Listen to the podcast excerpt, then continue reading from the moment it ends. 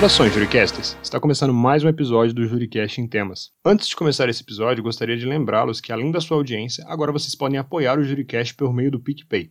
Basta ir até o Instagram do Juricast e clicar no link da bio. Temos planos a partir de R$ reais que já garantem benefícios. Hoje conversaremos sobre a criminalização das drogas com a Marília Fontinelli. Ela já esteve aqui no Juricast, no episódio 3 do Juricast em Temas, falando sobre o devido processo legal e o caso do Daniel Silveira. Nesse episódio, vamos falar sobre as drogas como um problema de saúde pública e como os outros países têm combatido esse mal. Esperamos que gostem desse episódio.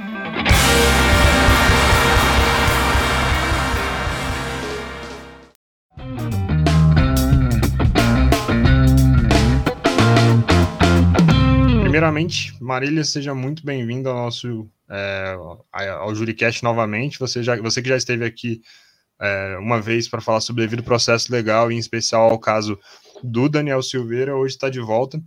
E para quem não, ainda não te conhece, não ouviu aquele episódio, conta um pouquinho quem é você e sua história de vida, sua paixão pelo direito penal.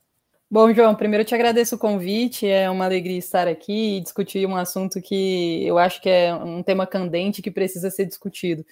É, bom, eu sou Marília Fontinelli, eu sou professora de Direito Penal e Processo Penal no IDP, sou mestre em Direito Constitucional, agora doutorando em Direito Constitucional também, é, mais afeita às linhas de pesquisas relacionadas ao direito penal e ao direito penal econômico. Então, basicamente, é um, todos os assuntos que, que, que, que giram em torno desses temas são assuntos que eu sou absolutamente apaixonada né, e fico muito feliz de ter a oportunidade de discutir com, com você e com, com as, os nossos ouvintes aqui, hoje assistentes também, né? Aqui estamos no, no modelo com câmera, é, para que a gente possa discutir sobre esse assunto é, em relação a, a uma guerra que a gente já perdeu há muito tempo e que existem a gente em outros países, em outros modelos, formas de se não de se combater, mas sim de, de se remediar um problema que é complexo e que não tem soluções simples. Perfeito, eu acho que antes de começar seria interessante a gente também fazer um disclaimer que hoje a gente não vai falar sobre a questão medicinal, porque eu acho que a questão medicinal já está até mais que ultrapassada, e aqui a gente vai realmente tocar na ferida, que é realmente a questão do uso recreativo, da criminalização do uso, da criminalização do comércio, e eu acho que para a gente começar a falar sobre esse assunto, seria até interessante a gente falar sobre algumas distinções. Se você puder explicar, acho que para os nossos ouvintes, você que, enfim, é especialista em direito penal, qual é a diferença entre descriminalização, despenalização, legalização e regulamentação? Acho que seria interessante para a gente poder distinguir essa, esses institutos. Isso é muito importante, João. Muitas vezes a gente confunde as palavras e esses léxicos, léxicos têm é, configurações e consequências diferentes dentro de um ordenamento jurídico. Dentro do nosso ordenamento jurídico, quando a gente fala de descriminalizar, significa dizer que nós não mais tratamos como crime, ok? Ou seja, aquela é uma conduta é, é, é, típica da vida normal. Nem sempre que se descriminaliza algo significa que essa conduta ela é absolutamente livre de ser cometida por toda e qualquer pessoa. É, a exemplo de conduta, a exemplo de drogas, por exemplo, que são descriminalizadas, mas que são regulamentadas. O álcool e o tabaco, por exemplo, são descriminalizadas. O uso delas não é tratado como crime, desde que você cumpra os requisitos objetivos e subjetivos para é, fazer uso delas, ou seja, ser maior de 18 anos, por exemplo. Né? Os estabelecimentos são proibidos de vender é, é, é, é bebida e tabaco para menores de 18, existem alguns horários de restrição para venda de determinadas substâncias. A gente também está falando aqui é, de substâncias lícitas também na, na esfera medicinal. Eu posso até querer comprar retalina, mas eu preciso ter a receita. Portanto, a descriminalização significa ser, não ser tratado como crime. No entanto, nem tudo que é descriminalizado é desregulamentado. A gente tem a regulamentação para que determinadas substâncias sejam adquiridas é, é, é mediante condições objetivas e subjetivas a depender das circunstâncias. Esse é o primeiro ponto. É, o segundo ponto é que a gente tem a despenalização. No caso da nossa legislação, 12.343, o artigo 28 teve, e isso foi discutido numa questão de ordem do Supremo, que agora me falha a memória, o número exatamente, mas isso foi discutido numa questão de ordem do Supremo, é, no momento em que o artigo 28 da Lei 11.343, que trata do uso é, é, é para consumo, né, que trata do porte para consumo, uh, ou da posse para consumo, trata-se de uma conduta que não tem prevista a penalidade de é, é, a pena privativa de liberdade, tá? Então a gente entendeu que se foi despenalizada essa conduta a partir do momento em que ela não é mais tratada enquanto é, tendo como consequência uma sanção é, expiatória de é, restritiva de liberdade. Tá? Então, a despenalização é aquilo que não tem uma pena privativa de liberdade, mas não significa que ela não terá outras consequências administrativas dentro do, que, do, do campo que a gente chama de direito administrativo sancionador, ou seja, eu posso receber uma advertência, participar de uma audiência admonitória. Todas essas, essas penalidades não são penalidades ligadas à restrição de liberdade, mas sim uma penalidade, vamos dizer assim, é, na seara administrativa. Então, basicamente, são essas as diferenças. Completamente legalizado é aquilo que não tem qualquer tipo de regulamentação. Descriminalizado é, é aquilo que não tem qualquer tipo, exato, de regulamentação.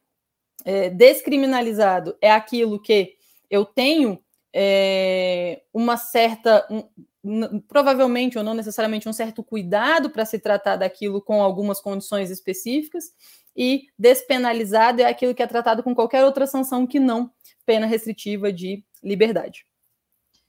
Hoje nosso modelo, então, ele é despenalizado, né? É o que a gente tem hoje como adoção pela STF, né? Em relação ao no uso. artigo né? 28, exatamente. Em relação ao artigo 28, nós temos a despenalização. Aquilo ainda é crime, não foi deixar, não, não se deixa de tratar aquilo como crime, mas é, se deixa de aplicar uma pena privativa de liberdade se utilizando de outros braços do direito, ou mesmo do braço do direito penal, mas não punindo com uma pena privativa de liberdade. E o que eu acho interessante até a gente trazer um pouco do contexto histórico, né? No Brasil, a primeira manifestação sobre a proibição do uso foi em 1932, é algo relativamente recente, né? A gente não tem nem 100 anos de proibição é, e criminalização de condutas da produção, distribuição e consumo de drogas, isso aí já entrando não na seara de uso, mas na seara de, de é, distribuição e venda e afins, que no início não era nem chamada de entorpecente, era chamada de é, substâncias venenosas, né? E aí, mais à frente, já é, no Código Penal de, na verdade, de 890, falava sobre entorpecentes. Então, acho que para a gente começar a falar sobre isso também, acho que seria interessante a gente falar sobre a origem disso, qual que foi o intuito de se proibir é, inicialmente a, a, o uso, a, a, distribuição, a venda, até o momento que a gente chegou hoje, assim, qual que, num primeiro prisma, qual que seria é, o bem o jurídico a ser tutelado com a proibição da venda, a proibição do, da distribuição de qualquer droga entorpecente é, ilícita, né, que a gente chama hoje. Essa é a pergunta de um milhão de reais, assim, né? Porque não se. Embora se diga que o bem jurídico tutelado pela Lei 11.343 é a saúde pública, a saúde pública, na verdade, ela, ela deixa de receber recursos porque a gente acaba aparelhando o Estado para a segurança pública em nome de uma guerra e de um combate de tolerância zero em que a gente acabou importando uma política é, norte-americana nesse sentido. A gente tem que entender que as drogas elas fazem parte do ser humano desde que o mundo é mundo, né? Desde as comunidades hoje em dia, por exemplo, primitivas que continuam fazendo uso de determinadas substâncias como o santo daime, por exemplo, é, desde as sociedades primitivas, a droga fez parte da realidade humana. No entanto, a partir dos anos 50, 40, quando tem um, um, um início de uma realidade em que as drogas deixaram de ter uma relação de pertencimento com determinadas culturas ou com determinados rituais e isso começou a ser é, utilizado, e essas substâncias começaram a ser utilizadas para fins de, é, recreativos, por exemplo, a gente começou a entender que elas geravam também outros problemas, inclusive de forma estrutural. Portanto, aquela época e a ideia que se tinha, e que ela infelizmente permanece até hoje, muito embora a gente já tenha evoluído é, em relação a isso uh, na, na, sociologia, na criminologia, no direito penal, enfim, é, no, no, na luta antimanicomial, em todos esses sentidos, é, a época se tinha a ideia de que a repressão seria a, a, a, resposta adequada para esse problema. No entanto, a gente percebe que quanto mais repressão há, e aí a gente não pode esquecer nunca, o Gary, o Gary Becker era um, era um, um sociólogo norte-americano, na verdade ele era um economista norte-americano, e ele traz uma equação que explica mais ou menos como é que funcionava a ideia do cálculo do prejuízo social. Como é que eu cometeria ou deixaria, por que, que eu cometeria ou deixaria de cometer determinado crime? E aí ele traz uma equação dizendo que quanto maior a repressão, quanto mais se aumentasse a repressão naquela época, né, nos anos 70, quanto mais se aumentasse a repressão, é, as drogas, a ideia seria de que essa conduta fosse uma conduta que as pessoas deixariam de, de analisariam e que pelo cálculo de um prejuízo social e da consequência daquilo, as pessoas deixariam de usar ou de vender, enfim. E aí o que se percebe hoje é que, e desde os anos 70 até aqui, é que quanto maior a repressão, maior o, o, valor agregado àquele tipo de conduta. Veja, João, é, nós sabemos que existem alguns países que punem com pena de morte, inclusive, a, o tráfico de drogas. E isso não faz com que as pessoas deixem de traficar drogas para aqueles países, elas cobram mais para realizar esse tipo de conduta. Então, é, é, esse cálculo do prejuízo social à época foi entendido que a necessidade seria de maior repressão para diminuição dessas condutas. E o que isso aconteceu foi exatamente o contrário. A resposta da sociedade foi exatamente o contrário. E hoje se percebe que o que tem que se mexer é na taxa de detecção do delito, né? Eu preciso ter uma consciência cada vez maior de que aquela conduta que eu vou cometer pode, poderá ser é, percebida por um ente ou por um agente é, público que vai me trazer determinada sanção. Então a repressão por um caminho já se mostrou muito errada e a gente fala, eu falo sobre isso de uma forma muito muito tranquila, porque nós temos exemplos aqui no Brasil mesmo é, de, de, de, outras políticas de, de implementação de normas que não se utilizaram da repressão. O cigarro, por exemplo, é uma delas. Nós tínhamos a época, né, nos anos. Eu, eu, eu, nasci nos anos 90. Nos anos 90, a gente tinha propaganda de cigarro no, na, na Fórmula 1. Né? A Marlboro era, patro, era patrocinadora do Ayrton Senna, o herói nacional à época. Né? A gente tinha propagandas da Câmara. O fumar era algo é, chique, era descolado, era bacana. Né? E a gente não precisou se utilizar de repressão do aparato repressivo estatal para diminuir esses números. Hoje a gente tem um número cada vez menor de fumantes, né? A gente tem inclusive uma uma uma uma, uma consciência social de que fumar é ruim, né? Uma criança Sem contar vê... que a gente, a gente é um modelo de combate ao tabagismo no mundo, né? Porque a gente vê, no por mundo. exemplo, a Europa é uma questão, assim, até hoje é muito comum. No Brasil a gente vê que é muito menor a, a quantidade de consumo de tabaco e derivados, né?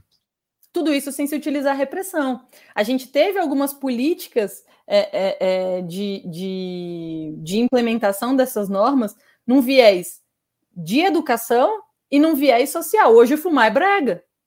Né? Se bem que hoje cigarro eletrônico e tal, narguilé, a coisa mudou um pouquinho de figura. Mas fumar cigarro é brega. Você chega num lugar, se você for fumante, todo mundo vai reclamar: não, sai daqui, tem que fumar lá fora, aqui dentro não pode fumar. Né? Então, todas essas questões fizeram com que o número, eu de cabeça não vou me lembrar, mas a época da, do julgamento do recurso extraordinário é, 63659 me perdoa se o número não foi esse, mas eu acredito que trata sobre a questão da, da criação de determinados, no Supremo Tribunal Federal, que trata sobre a criação de determinados parâmetros para é, se caracterizar a conduta de uso para é, consumo, né? De porte, de posse para consumo.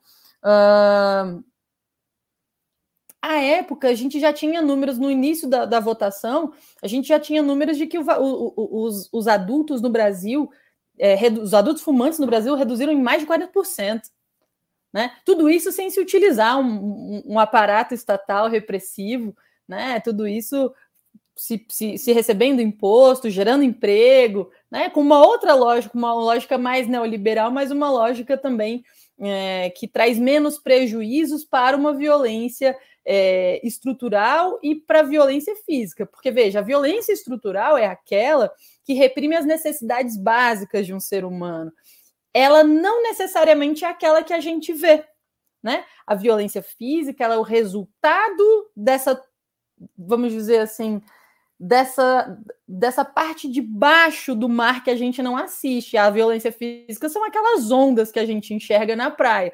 E veja, as drogas elas estão muito ligadas no universo de repressão e de mercado paralelo, elas estão muito ligadas a condutas outras que geram um dano muito grande para a segurança pública, né? A gente está falando aí das, do tráfico de armas também, né? Da lavagem de dinheiro. Então, todas essas da criminalidade de rua como um todo, essas condutas, elas estão atreladas necessariamente à repressão das drogas no Brasil. E a gente já viu que esse modelo não funciona e nós seguimos insistindo e apostando no modelo é, que se mostrou falho e fracassado.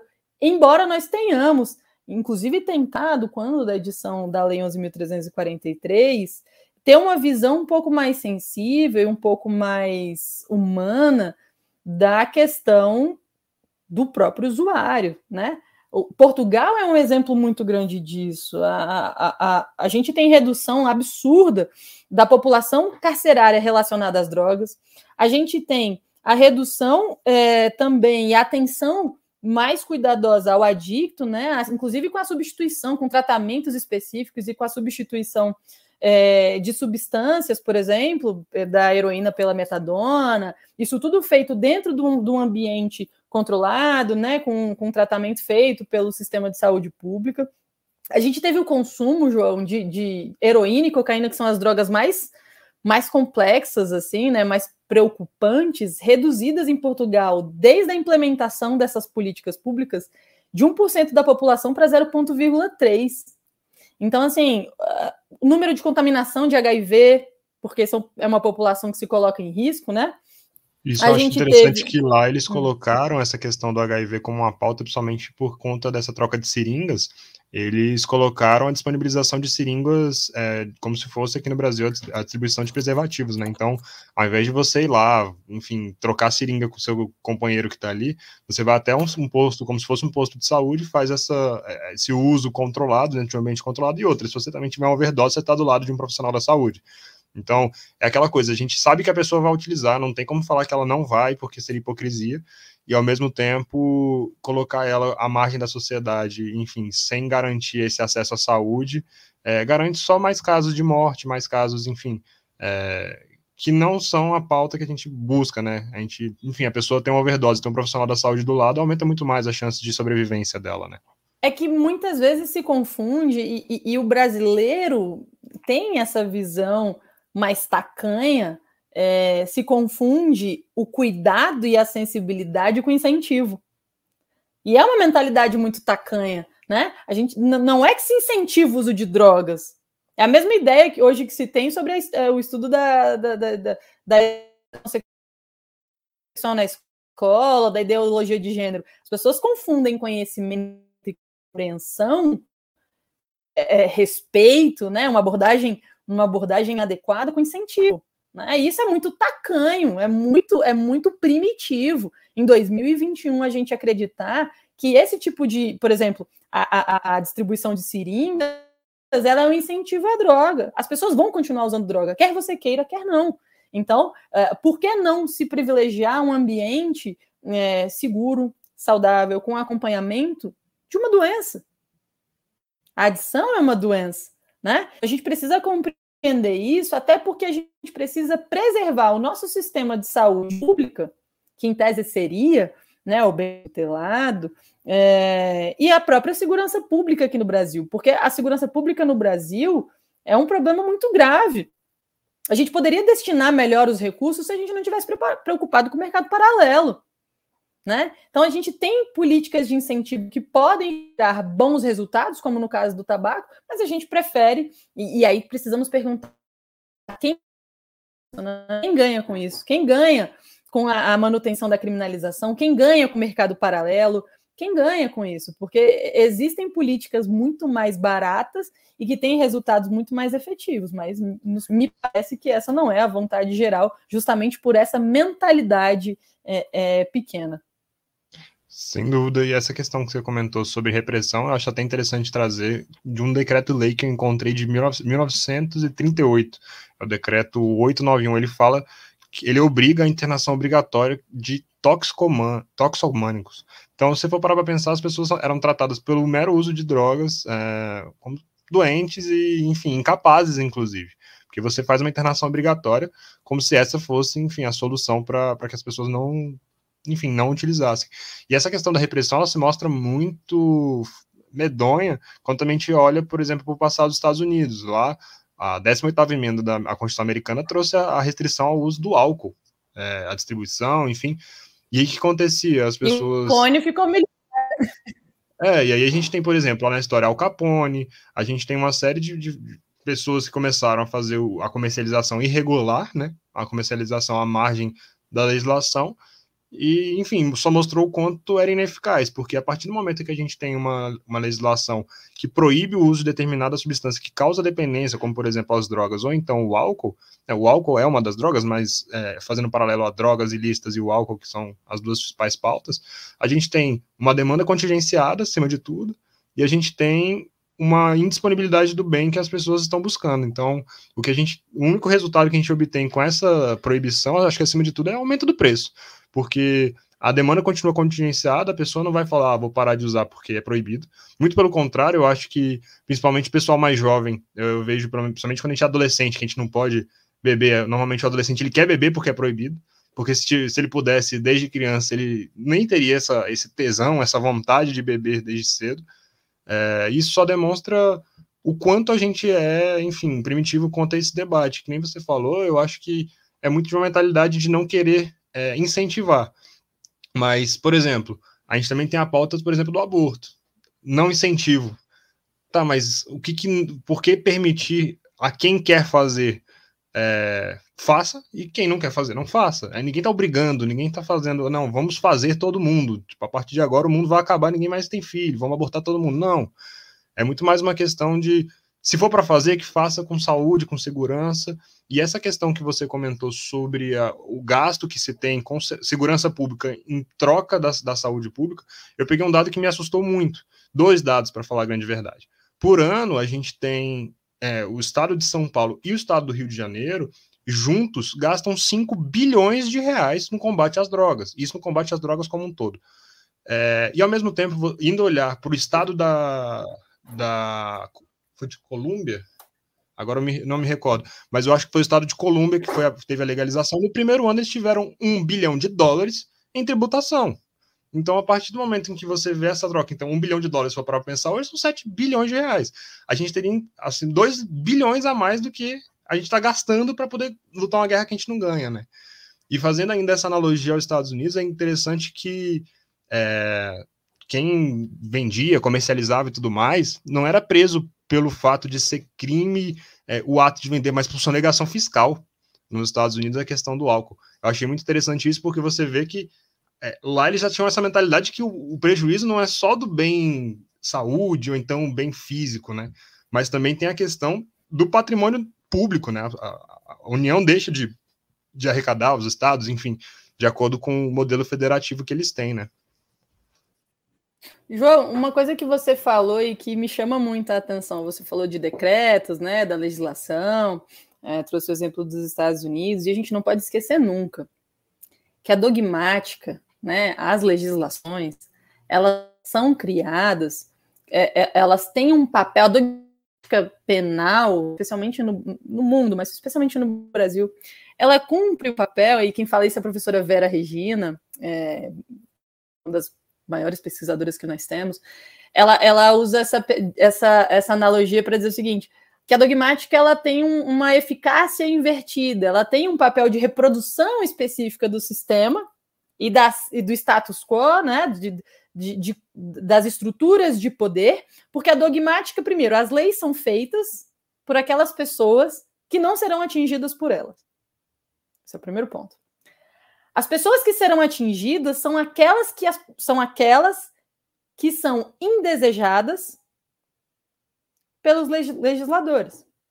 Ou seja, a legislação ela tem a, um viés de uh, neutralizar aquele que é entendido enquanto inimigo. E quem é entendido enquanto inimigo? São os vulneráveis. E aí, aqui no Brasil, a gente pode dizer que são os pretos, né? São os pobres.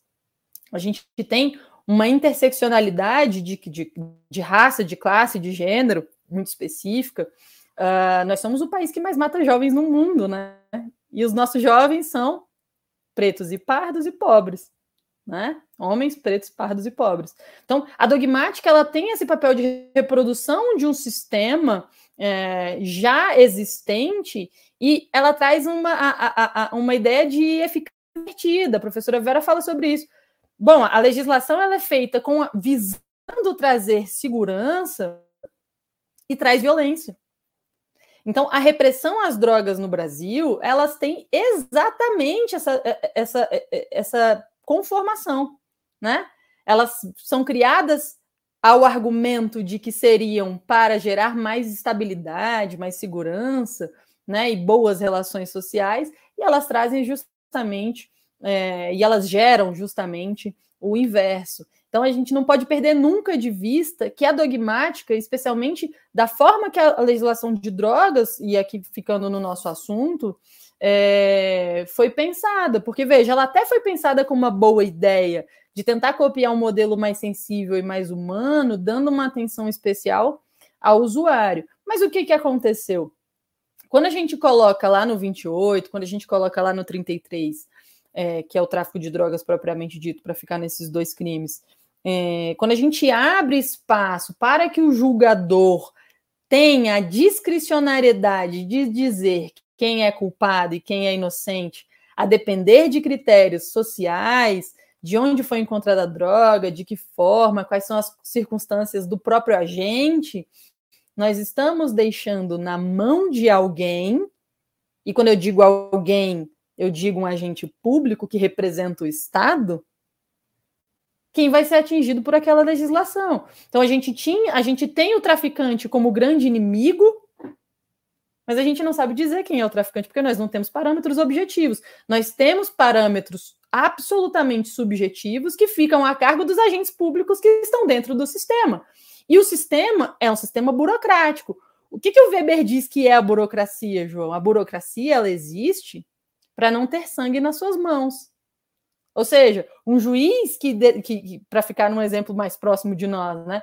Um juiz ou um policial que, que, que, que flagra, vamos ficar num policial militar, que flagra uma ocorrência, leva para a delegacia, dentro daquele, daquele estereótipo que a gente já conhece, quando a gente vai perguntar sobre o problema social, né, que, que gera aquilo, que ele aprendeu alguém é, na Ceilândia, na Santa Maria, na Samambaia, mas não na Asa Sul, é, ele vai dizer assim: não, mas eu fiz a minha parte. Esse é o meu papel né? Ele lava as mãos. A burocracia é a forma de se tirar o sangue, o sangue das próprias mãos. Então, o nosso sistema é pensado para a reprodução de um, de um de um determinado de uma determinada estrutura que não se tem interesse de mudar. Essa é a grande verdade. Então, a nossa dogmática penal, embora principalmente na legislação de drogas tenha sido pensada com um viés mais humanista, numa perspectiva um pouco mais avançada do que a gente tinha na lei anterior, nós continuamos deixando a cargo do próprio Estado escolher quem são aqueles que vão passar pelo filtro é, do sistema penal. Eu te, tinha um evento aqui no, no, em São Paulo, chamava. Eu não lembro, Hemp Talks, Cannabis Talks, eu não lembro bem. E aí tava o Gregório do Vivier, que é um um ator, né, famoso, ele, e ele falando lá, assim, todo mundo sabe que eu planto, eu tô dizendo aqui, acho que tinha 5 mil pessoas, eu tô dizendo aqui para vocês, eu planto maconha na minha casa, por que, que a polícia nunca foi lá? Por que, que ninguém nunca bateu lá na minha porta? Né? Então, a nossa legislação, ela é feita, ela foi até com uma boa intenção, a, última, a mais recente, né, os 1343, mas a gente continua selecionando os de sempre, neutralizando os de sempre, os inimigos de sempre do nosso sistema, da nossa estrutura. Não, eu acho que é até importante para a gente mostrar o quanto isso não é a justificativa da saúde, ela não é real. É, a gente tem hoje 80%, é, mais verdade, mais de 80% das pessoas que morrem por causa de droga em razão do álcool. Se o grande problema fosse é, saúde pública, se a gente quisesse realmente cuidar da saúde, o álcool também estaria nesse bolo. E principalmente aqui no Brasil, que 26,7% das mortes no Brasil são causadas por causa do álcool. Então, assim, no mesmo bolo que a gente tem o álcool, a gente tem doenças N tipos de doenças, né? Que a gente pode morrer por tanta coisa, e o álcool corresponde a mais de um quarto. É, então, assim, a partir do momento que a gente tem essa, esse entendimento de que, assim, o alvo sempre, enfim, predominantemente não é quem legisla, mas, enfim, tende a ser, por exemplo, que nem você comentou, Pedro, é, pretos, pobres e pardos, é, enfim, a gente consegue ver um pouco mais da realidade que a gente vive. Mas agora, partindo para um, o entendimento da despenalização. É, se o consumo atualmente ele é teoricamente despenalizado é, e de certo modo, né, ele é permitido, ainda que tenha certas sanções administrativas, enfim, o que, que, impede que o comércio seja regulado e a venda permitida dentro de padrões legais? Além, além de faltar um congresso que converse sobre isso, existe mais algum óbice para poder, enfim, haver uma regulamentação? Pois é, a despenalização, nós temos esse recurso extraordinário que eu citei anteriormente, se eu não me engano, é o 63659, vou me lembrar bem, 635659, acredito que seja isso. É, é um recurso extraordinário que tenta determinar parâmetros específicos para dizer o que é, qual é a quantidade, de que forma isso pode se caracterizar de forma mais objetiva e menos é, solipsista, né, menos, menos a cargo do julgador ou do agente público, é, esses critérios para a gente entender o que, que é o uso. Na, na, na, Espanha, a gente tem, se eu não me, não me, me, me trai a memória, acho que são 25 gramas por pessoa num determinado período de tempo. Nem esses critérios nós temos. Então, assim, é óbvio que o tráfico de drogas em si, a venda, a comercialização, ainda é criminalizada com uma pena muito alta, de 5 a 15 anos. Portanto, o uso para consumo, ele e a nossa legislação é muito doida, né? Ela é um avestruz que bota a cabeça no buraco e diz: olha, pode até usar, onde você vai comprar, eu não sei, né? Então, assim, faça, faça bem o que você quiser, mas você não pode também é, é, é, é produzir na sua casa. Então, assim, eu sei que vocês usam, não sei bem é onde vocês vão comprar, mas se vocês estiverem dentro de determinados parâmetros, se forem pegos na Asa Sul, né? Se vocês tiverem uma determinada cor e uma classe social, a gente vai entender aqui que é uso. Caso contrário, a gente vai te enquadrar no tráfico. Então, o tráfico de drogas, a venda de drogas ainda é criminalizada. Uh, acredito que por um bom tempo e pelos passos que a nossa sociedade vem é, dando, me parece que essa discussão ainda não vai ser uma discussão tão próxima assim, infelizmente. Mas o Supremo Tribunal Federal tem tentado criar esses parâmetros não para gerar a, a, a comercialização mais, mais direta, né? Mas sim para evitar é, essas distorções e essa abertura é, de, essa abertura grande demais da, da, da própria ideia do sistema de, ju, de, é, de justiça criminal para se determinar quem é ou quem não é traficante, quem é ou quem não é usuário. E agora, partindo para um ponto de vista penal econômico, de certa forma, é, você já, enfim, pelo visto, já se posicionou de forma a regulamentação seria favorável e positiva, economicamente principalmente, é, mas além do fator econômico, quais os outros benefícios que nós teríamos com a regulamentação? Porque, assim, questão de tributação acho que seria até unânime. É, até quem é contra consegue ver matematicamente o benefício. Mas além desses, quais seriam outros benefícios que a regulamentação poderia trazer? Como a gente já falou, as experiências estrangeiras mostram que a diminuição no consumo, a atenção, a, não só a diminuição no consumo, mas também a diminuição de outras doenças que são graves e que geram prejuízo ao nosso sistema de saúde, é, a educação, a compreensão. Então, nos fatores sociais, eu acho que nós, além dos fatores econômicos, que, que são de, de, extrema importância, mas não só, né? Além da tributação, além da geração de emprego, além da, da evolução em relação a esse ponto, para que a gente não continue sendo Caxias e hipócrita, mas que a gente consiga, de fato, dar vazão a, a um comportamento social que existe. E a gente precisa normalizar, não vou dizer normalizar, mas a gente precisa deixar de estranhar e fingir que eles não acontecem. Então, eu acho que no âmbito social nós teríamos muitos ganhos, mas também no âmbito da saúde, né, sem dúvida, para trazer a atenção até para doenças, para saúde mental, né, para outras doenças que são decorrentes ou que têm algum tipo de ligação com o uso das drogas.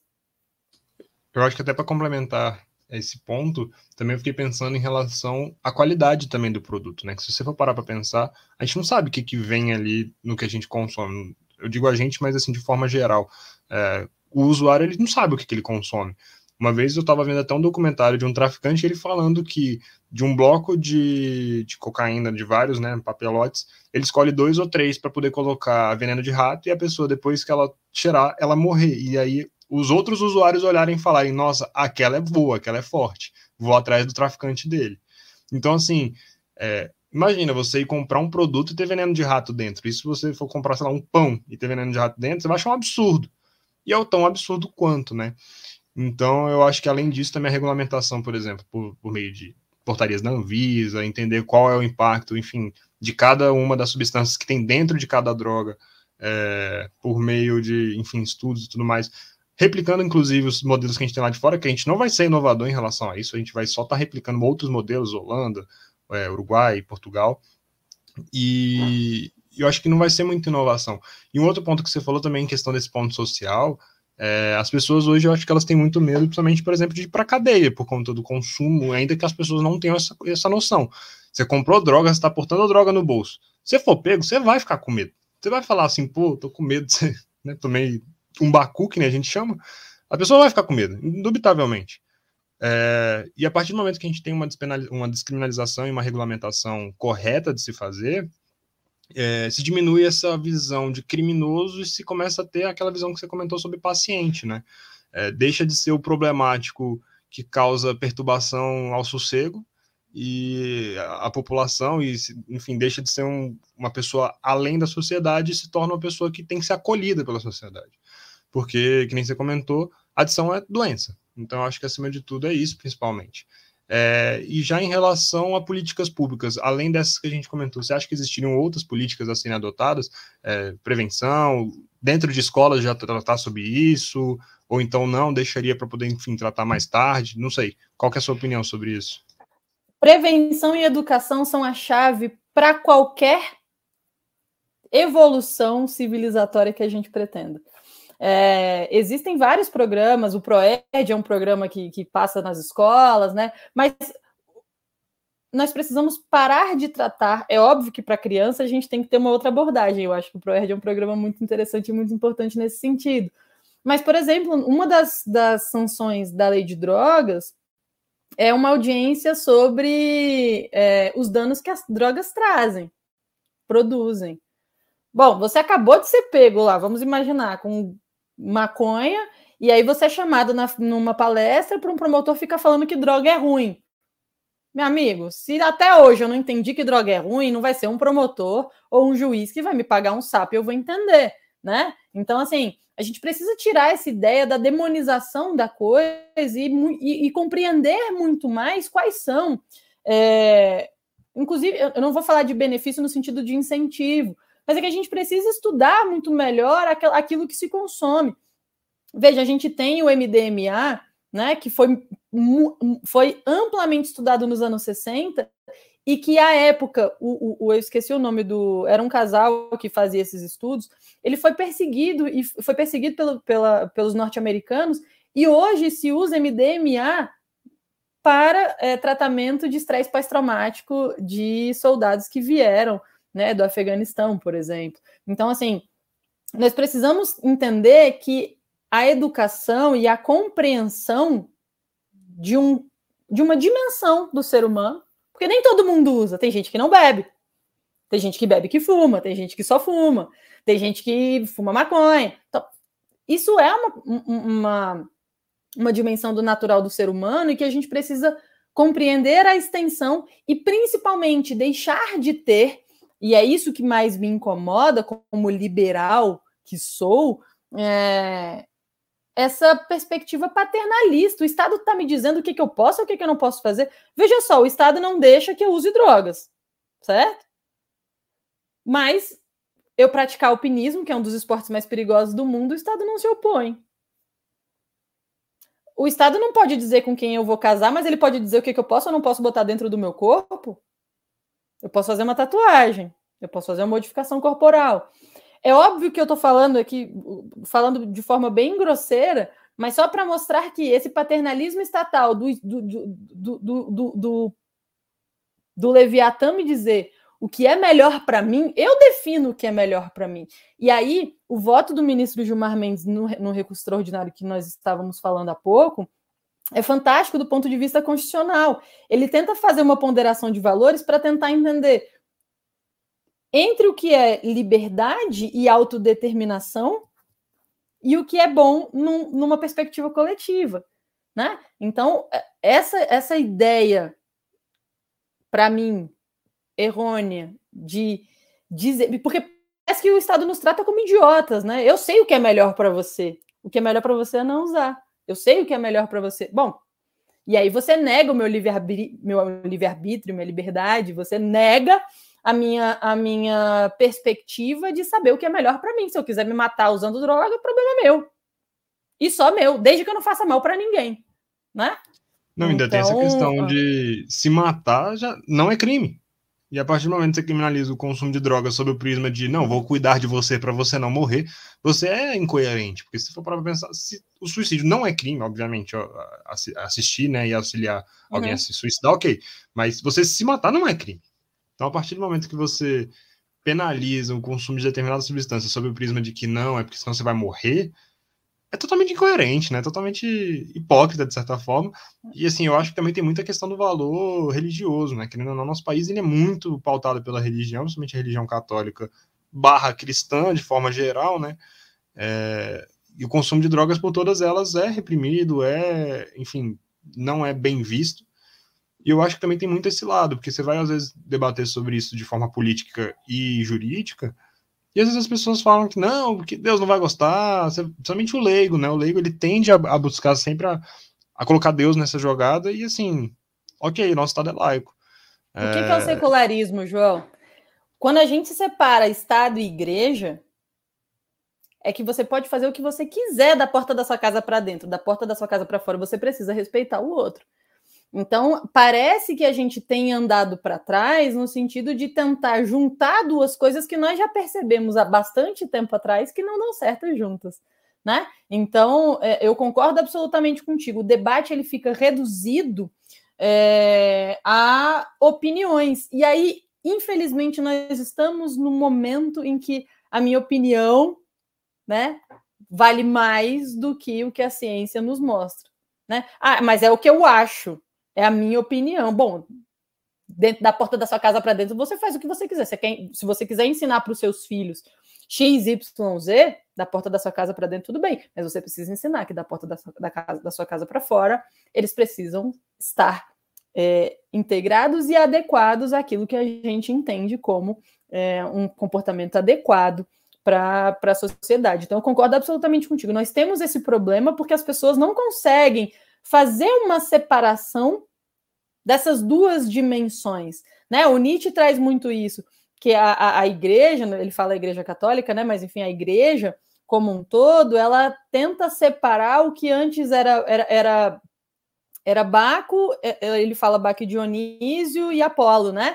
No, no greco-romano, e Apolo, e eu não me, me recordo o deus contrário, que são essas duas essas duas esferas do ser humano, a esfera intelectual, a esfera do, do é, etérea, né? Mais, mais refinada e a esfera animal mesmo.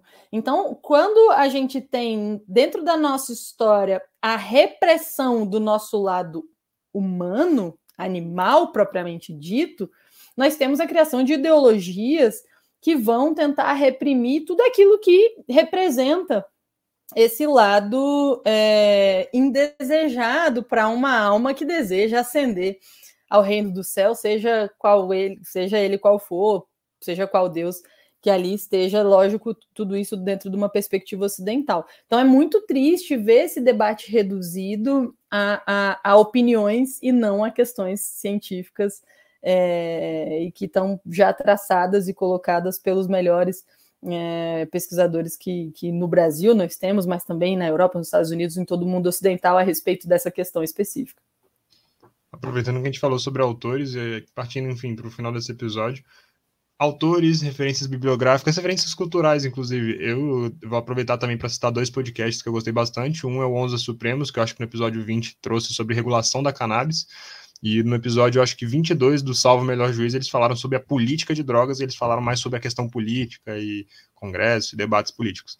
É, mas você, Marília, quais são as referências que você traz? É, citou Nietzsche, citou Hobbes, quais são essas referências que você entende como necessárias para esse nosso debate de hoje?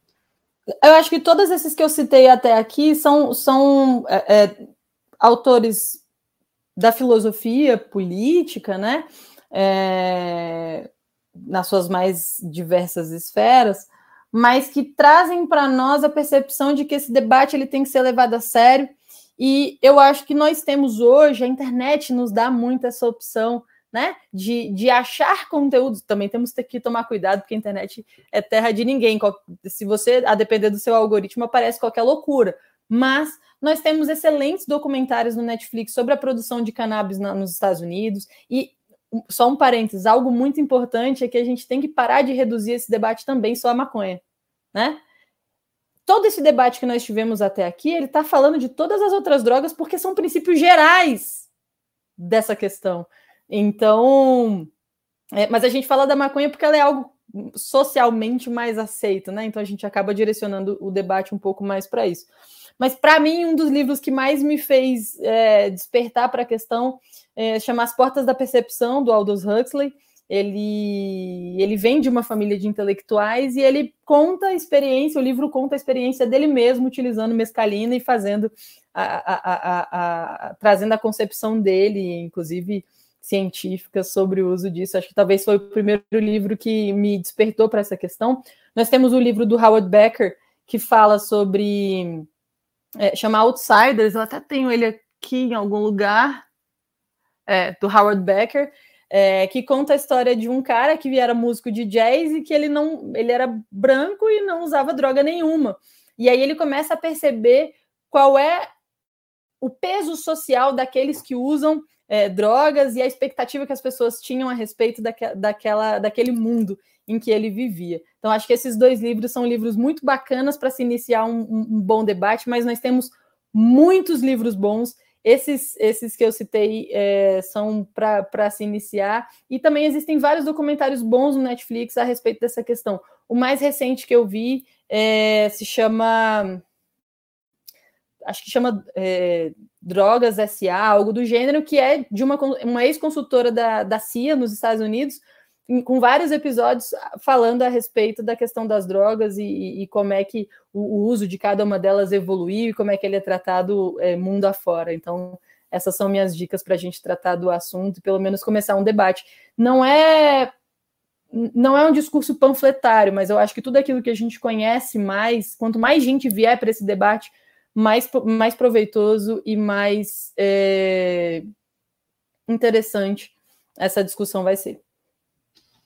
Perfeito, eu vou deixar também mais dois, mas são duas referências que eu ainda não li, mas, enfim, algumas pessoas que eu pesquisei me falaram. Pode ser um presente de grego, mas disseram que é muito bom. São dois livros muito bons. São os livros do Hart. É, o Carl Hart fala Excelente. sobre essa questão de drogas e o Direito Penal da Guerra às Drogas, uma guerra perdida, se eu não me engano, que é do Luiz Carlos Valois, que ele eu acho que ele é juiz, inclusive. Juiz, juiz é. em Manaus, um, cara sensacional. Tudo que ele escreve é bom. Tudo que ele escreve é bom. São, são boas referências, Isso. sim. São duas bo... Então não foi presente de grego, foram duas boas foi referências não. também que me trouxeram. Eu ainda não cheguei a ler nenhum dos dois, mas espero lê-los em breve. Então, Marília, muito obrigado. Vou deixar vocês com as, com as alegações finais que a gente tem aqui no Juricast. E, enfim, fica aí com você esse, esse finalzinho. João, te agradeço o convite. Mais uma vez, é, eu louvo a tua iniciativa de trazer é, gente diferente aqui para discutir diversos assuntos de uma forma descontraída. Eu acho que isso é muito importante, não só para gerar conteúdo, mas também para abrir a cabeça em relação aos mais variados temas, né? É, eu tenho certeza que muitos dos ouvintes são, são estudantes de direito e me alegra enquanto professor e enquanto ser humano também, é, que forma alguém, que forma alguns deles para o mundo. É, eu fico muito feliz de perceber que nós temos mais informação é, disponível para tratar de vários temas e desse principalmente que é um tema extremamente importante que precisa ser tratado com a seriedade é, que ele merece. Então te agradeço o convite, João, e espero que tenha sido tão proveitoso para vocês quanto para mim. Obrigado, Marília. Obrigado para quem acompanhou a gente até aqui. E a gente fica por aqui nesse episódio.